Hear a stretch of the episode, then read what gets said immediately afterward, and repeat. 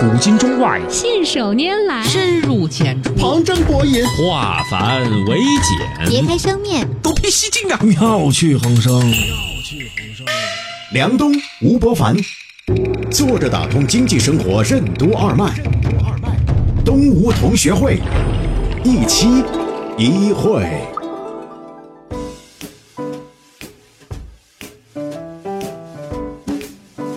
坐着打通经济生活任督二脉，大家好，欢迎收听东吴同学会，我是小亮，对面的是老吴，老吴你好。大家好，呃，我以前有一个隐隐的担忧，你看八七年、九七年、零七年都曾经出现过一个世界级的经济的大调整，所以呢，我一直呢是跟旁边的朋友说啊，这个一七年呢，大家也还是不要那么激进啊。结果呢，没有想到呢，到年尾的时候呢，股市呢，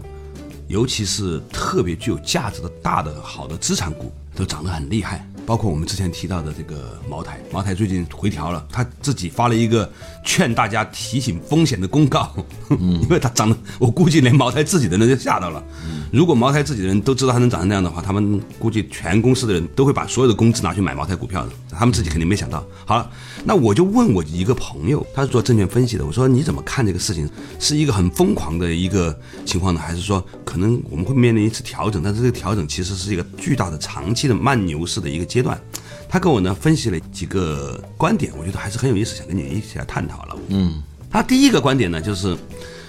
我们可能没有意识到，要如果我们站在一个全球角度来看呢，中国的一些企业啊，现在啊，在全球的投资者眼中，已经不再是一个所谓的新兴市场。中国叫远东地区嘛，以前如果你以欧美为中心的话，叫远东地区，一个所谓新兴市场的一个股票。现在呢，很多中国公司呢，已经变成了世界级的公司啊，像腾讯啊、阿里啊，都是这样。其实，在其他领域里面，安防领域里面呢，食品领域里面呢，通讯领域里面呢，都出现了这种全世界前五、前三的公司，而且呢，好像是能力还逐步加强。在这件事情上来说呢，我那朋友就告诉我，他说：“你看的十九大报告里面有一句话叫‘培育具有全球竞争力的世界一流企业’，这个提法的背后啊，说明中国的企业可能正在经历一个从量变到质变的过程。以前呢是体量很大，但是呢效率不高。但是现在你看过来，有一些企业它的效率已经变得很高了，像腾讯这样的公司。”能够年化增长，这一季第三季度啊，百分之六十一啊，这么大体量的公司，收入还有百分之六十一的增长，年化。嗯，所以老吴你怎么看待中国这些企业全面的再从一个中国的大企业变成是个世界级的大企业这个变化过程？人类社会的经济重心经历了怎样一个从地中海到大西洋再到太平洋的时代过渡？为什么说中国企业将失掉新兴市场国家企业的标签？并被逐步贴上全球行业代表性公司的标签。欢迎收听东吴同学会，本期话题：中国企业全球崛起。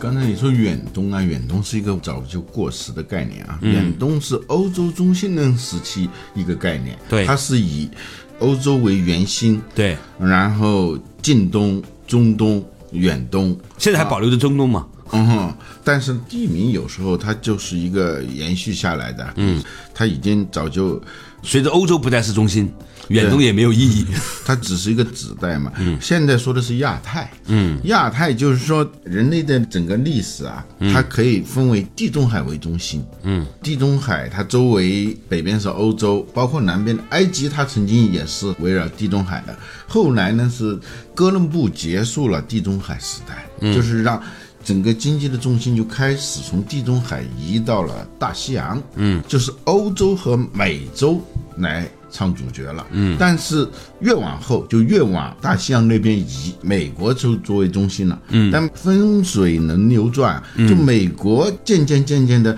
好像它也是中心，但是有所偏移，嗯，就是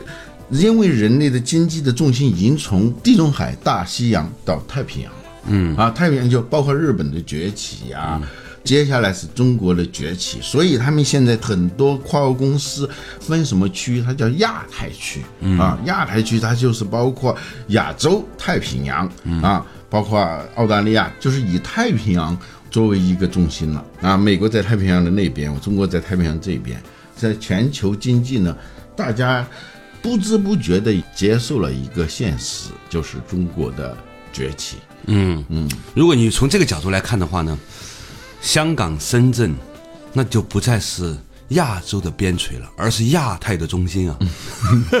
你把它放在亚太这个大的经济圈里面，香港和深圳的确是这样一个位置。嗯嗯，所以呢，我那朋友是兴业证券的啊，他发了一份报告给我，这份报告呢就显示呢，第一呢，我们必须要有一个全新的视角来看待中国的企业，部分中国企业呢将会撕掉新兴市场国家的企业的这个标签啊，逐步贴上全球行业代表性公司的标签。这是一个很重要的差别啊！以前我们讨论到，那 今年的那个诺贝尔经济学奖得主也讲了，就是人们在花钱的时候，其实心里面是有个格子的啊，这是用来买房子的钱啊，它是按百万来计算的；这是用来买葱的钱，它是按毛来计算的。嗯，其实本来都是一样的钱，但他心里面是没毛关系的，是吧？嗯，就搞了，好像那个中药铺的那些匣子啊本来都是自己的，但是不同的钱是另眼相看的，一格一格的。一格一格的。嗯，比如是赌场就是靠这个东西来赚钱的嘛。嗯，因为你自己拿着钱去赌博的时候，你觉得这个钱是你的。嗯，刚开始你是风险规避的，因为这是你的钱。嗯啊，然后假如你赢了，其实赢了那个钱不就是你的吗？对但是你不这么认为，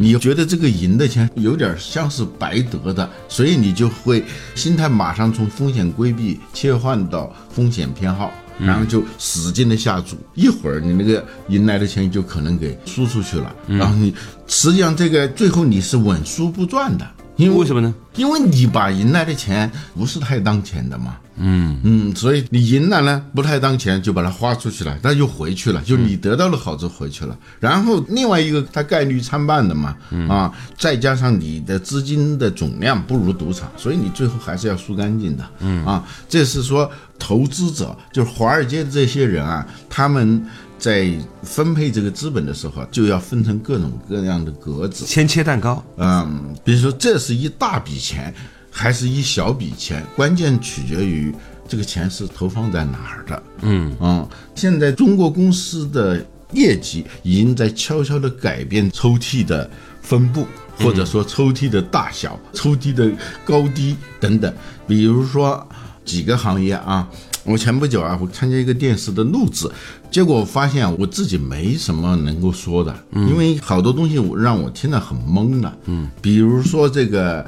叫港珠澳大桥吧，嗯，就这个建设的难度，我听那个总工程师讲了以后，那绝对是世界级的难度。当然了，在海上建个大桥啊，啊。你想想看，而那么远，那么长啊，啊。就是最后对接的时候是误差在两点五毫米之间啊，就它是这边建那边建啊，对啊，啊，那个下面的洋流，我以为说这个下面装什么东西，就如果是修汉桥是最好修的，嗯，它下面它没有水流这回事，对。而那如果在陆地上的水流和海洋的水流，它很不一样的，嗯。它海里头它有那个洋流，那个底下你看上面风平浪静的，下面它有洋流的，嗯，每一分钟可能都有变化，对。你往里头扎下去一个柱子的时候，你遇到的那个不确定性。不确定性特别大，所以当时他们觉得这个难度太大了。刚开始我们是要请国外的那些专家来看，对。结果就看了以后，他们说的这个太难了，啊。对于我们来说都是很难了。当然，这是为了提高价格。提高价格嘛。结果就说出来一个我们完全不能接受的价格，嗯。那高的离谱的价格，在这种情况下就逼着你必须得干，结果干成了，干成以后他们都惊呆了。怎么竟然你们也干成了？可以说，在这个领域，中国现在已经是掌握了世界顶尖的技术了。嗯，这以前我完全没有意识到的。嗯，我们过去老认为中国产品质量不高啊，曾经德国心里面还隐隐觉得我们仍然不是世界最顶尖的。我从来就没想到顶尖不顶尖这事儿，能够说立于世界民族之林，在这个市场上能够让人平等相看，不另眼相看就不错了。但是现在不一样了，我举个例子，就是那个起重机，就挖掘机，嗯，就三一重工的那个挖掘机，一直在外国人眼里头，尤其在日本人眼里头，你这种重型机械啊。中国起步是很晚的，嗯，但日本在这方面是非常厉害的，嗯。啊，当然美国像卡特彼勒这种也是很厉害的，但三一一下子在世界上出名，就是因为日本的那场地震，一一年那场地震，对。啊，因为挖掘机的车的宽度跟它的臂长，嗯，之间它是有一个固定的一比例的，啊，因为如果你臂长太长了以后，一下你就翻了。对，但是后来有一个地方为了救灾嘛，嗯，就必须要有挖掘机在那个废墟上把那些塌的那些水泥板给弄起来，嗯啊，但是呢有个巷子是很窄的，就那些欧美的、日本的那些挖掘机根本进不去，最后是三一重工的进去了。对，就是它很窄，但是那个臂长也足够长，所以当时就一下子，哎，日本人就觉得特别奇怪，你们怎么会超过我们呢？就是在很多领域啊，它是同时发生的，就是在很多很多领域里面呢，其实呢，中国的最好的公司都扮演着一个同样的节奏的角色。就是开始进入全世界最优秀的公司的行列，尽管有些外部的人并不了解，有些很多垂直领域啊，从资本市场的估值来说呢，也没有得以体现。但是最近港股的一些核心资产突然暴涨了，很多人看不懂，以为是一次炒作，没有看到呢，其实是整个国际市场的配置发生了巨大的变化。大家突然意识到，许多中国公司应该被纳入全球领先公司这个篮子里面去配置。嗯，就我们的思维都是有惰性的。嗯，我们看一个东西形成了一个观念以后，哪怕是事情已经发生变化的时候，我们还是习惯于用以前的那一套模式来看。嗯，但是呢，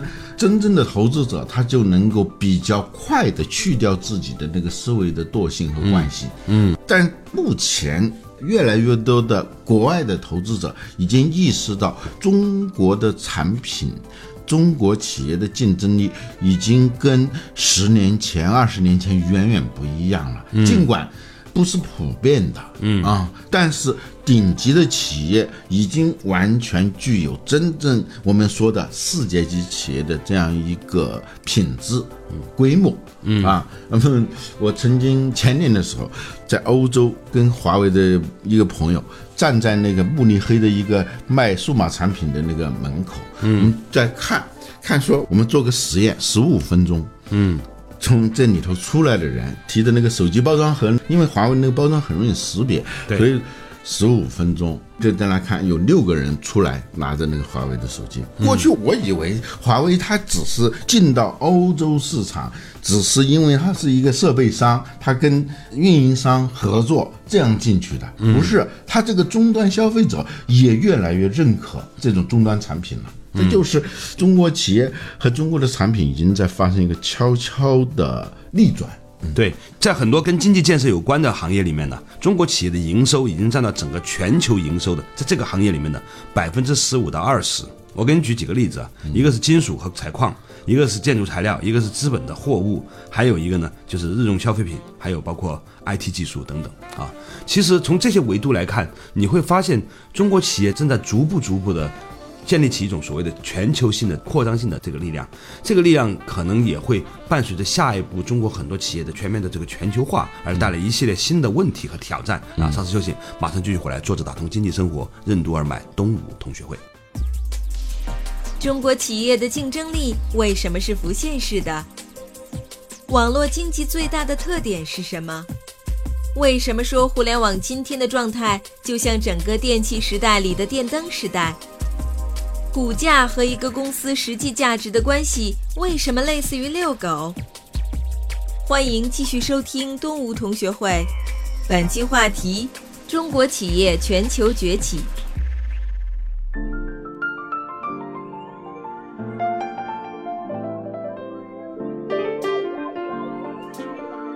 作者打通经济生活任督二脉，大家好，欢迎收听今天的东吴同学会，我是梁梁，对面的是老吴，老吴你好，大家好啊。最近呢，很多中国公司的股票啊，就突然涨到让大家有点觉得害怕了，觉得这难道是一个中国公司应该有的吗？然后呢，开始有声音说，难道中国公司就不应该有这样的估值吗？腾讯已经超过 Facebook 啊，成为了全球第五大公司，成为全亚洲市值最高的公司，超过五千亿美金的。啊，然后呢，像这个吉利汽车，虽然很多人都说吉利汽车好像还不够帅看着，但是呢，吉利汽车从它的成长性、它的衍生迭代速度来看，包括它的品牌力来说，其实我们可以看到一个巨大的一个增长。我甚至都觉得，说不定在未来的若干年，你能看见吉利汽车把特斯拉给买了，这都不是不可能的事情。就我们也觉得这是怎么可能呢？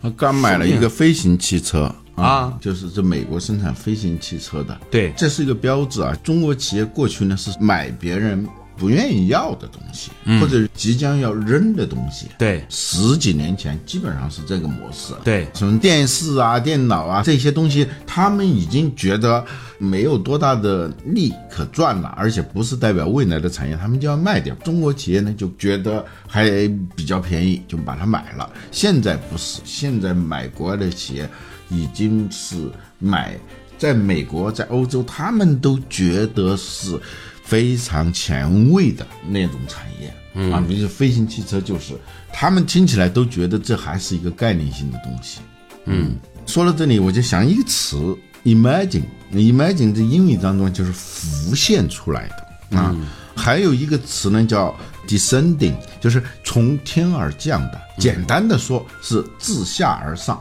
还是自上而下？就中国企业过去呢，我们是通过一个购买，嗯，一下子我们的体量变得特别大了，嗯，就是本来比如我只有三四亿美金的销售额，嗯，我买一个九十亿美金销售额的公司，那我一下子就变成一百二十亿美金的公司了，嗯，这种呢，它就有点从天而降的这种味道，嗯，现在呢是慢慢慢慢的浮现出来，或者是像珊瑚一样，嗯，就是我们看到的珊瑚岛。说白了就是珊瑚的尸体嘛，嗯，累积累积累积，可能有多少年我们根本不知道那地方是一个岛。所以在过去啊，我们看那些海上的探险故事，你这突然走到了一个地图上没有的岛，那其实就是过去没有，突然浮现出来了。嗯啊，就现在的中国企业的竞争力，它是。一种浮现式的啊，也是采取海外收购的方式，嗯，但是他们是着重于未来的，而不是说把别人过去的东西拿来壮大自己。嗯，就是以前呢，有一些公司透过国际化的并购，透过各种资本的支持，然后呢，突然一夜做大呢，有点像从天而降。现在呢，由于中国这两年啊，包括供给侧的改革啊，包括市场的竞争的激烈，它出现了集中化的趋势。其实很多现在的龙头企业啊，也不光是在自己在生长，它也对中国它的产业链上的好的公司的这个并购啊，做得越来越好了。以前呢，我觉得两个公司要合并之后的那个可能性是不高的，因为并不好。但是现在发现呢，其实企业的并购是有章法的。如果你对这个公司很了解，比如说属于你们的供应商或者是你们代理商。那么你把它收购进来之后，慢慢整合呢？其实呢，整合起来之后，那个机会是很高的。现在看过来呢，随着整个行业集中度的提高啊，中国很多的企业呢，在自己的上下游的企业的这个并购呢，会变得越来越大胆。而且呢，以前呢觉得不是上下游关系的，现在也是了。比如说最近阿里收了很多的那种线下的这个实体店啊。以前呢，觉得互联网经济某种程度上是对实体经济一个冲击。现在呢，他们会发现说，其实线上和线下呢是不能够取代的。于是那些线下的小的零售店就会变成是线上店的重新被赋能的一个下游产业。于是他们这个并购的可能性就出现了。上下游这个概念呢，还是带有工业时代的痕迹。嗯，工业时代它强调的是一个产业的。纵向一体化的那种方式啊，对啊，比如说汽车往上推，嗯，你就是零配件，对零部件总成往上一直推，你可以推到矿山去，嗯，这是一个从上到下的一个过程，对。但是呢，网络经济最大的特点就是网。状，它的协作关系它不是一个单一线条的，嗯，它是一个网状的，嗯。所以呢，过去的竞争基本上是这种条块的这种竞争，那同行就是冤家嘛，你跟我在同一个赛道上，你就是我的冤家。但是现在是出现了这种叫超线竞争，嗯。嗯，就是它跟你好像没关系，井水不犯河水，鸡犬之声相闻，老死不相往来。很多的产业隔行如隔山嘛，我们过去说的，但是现在好像跟你毫不相关的那些产业，由于互联网这个巨大的连接器，使得它跟你相关了。一方面呢，使得你的敌人突然就是不是半路上杀出个程咬金，他是从左边杀出一个，天上掉下来一个，地上冒出来一个，嗯，就是这样的一种状态。所以他今天的这种并购跟以前的。确实是不一样。嗯，还有一个就是，我们认为这次包括港股、包括 A 股啊，它的很多公司这种价值的暴涨，是属于疯狂的游戏呢，还是一个长期大牛市的一个基础呢？这份报告的结论是，对于最核心的中国具有价值的这种公司的这种估值，现在因为被重新定义了，所以呢，他们的估值呢，从一个最多最多不能超过一千亿，突然变成是可以在三千亿这个范围之内思考问题了。所以呢，他们的那个股价的上涨才是去到中期而已，就它的可成长性还很强的。就是以前我们从来不能想象一个互联网公司能够过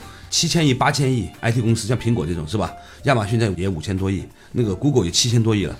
你知道当年我在百度的时候看到谷歌大概一两百亿的时候，已经觉得这个公司已经到天上了。百度上市都才几十亿，新浪那个时候也才十几亿。嗯，这个体量完全不可同日而语了。对，当时也觉得很多了。现在你知道有好多公司就是那种私募的，有时候也二轮、三轮都过了这个数了。对对呀，连搜狗这次上市都是五十多亿美金嘛。你想想看，这里头有两个问题，一个是有人说啊，反正时间。往前推，这个钱就不值钱，所以现在市值就那么高了，这是一种看法。嗯，还有一种看法呢，就是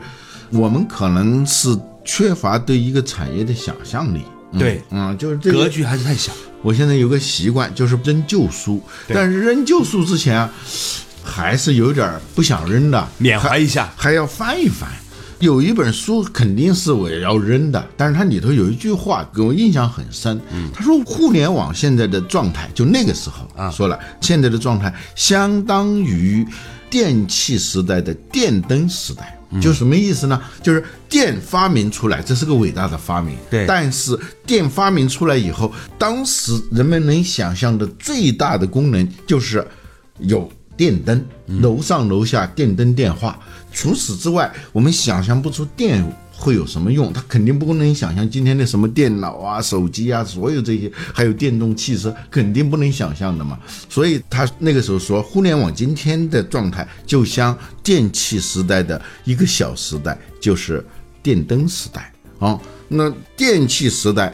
跨越了电灯时代以后，它一下子就像那个河流从上游往中下游走的时候。就像长江，长江最宽的地方几十公里呢，嗯。嗯，就快接近入海口的那地方非常大啊，呃，就随着时间的推进，我们会逐渐的扩大我们对于产业的想象。嗯，股市的价值呢，在很大程度上就是一个跟产业想象力相关的一个你的想象边界。嗯，对，不一定说现在它就值这么多钱，但是当你觉得哦，原来在我的视野之外还有那么大的一片视野，我过去是忽略的，那我肯定会对它未来的价值有一个非常高的一个估价。就像说当时人类在大航海时代之前，我们都不知道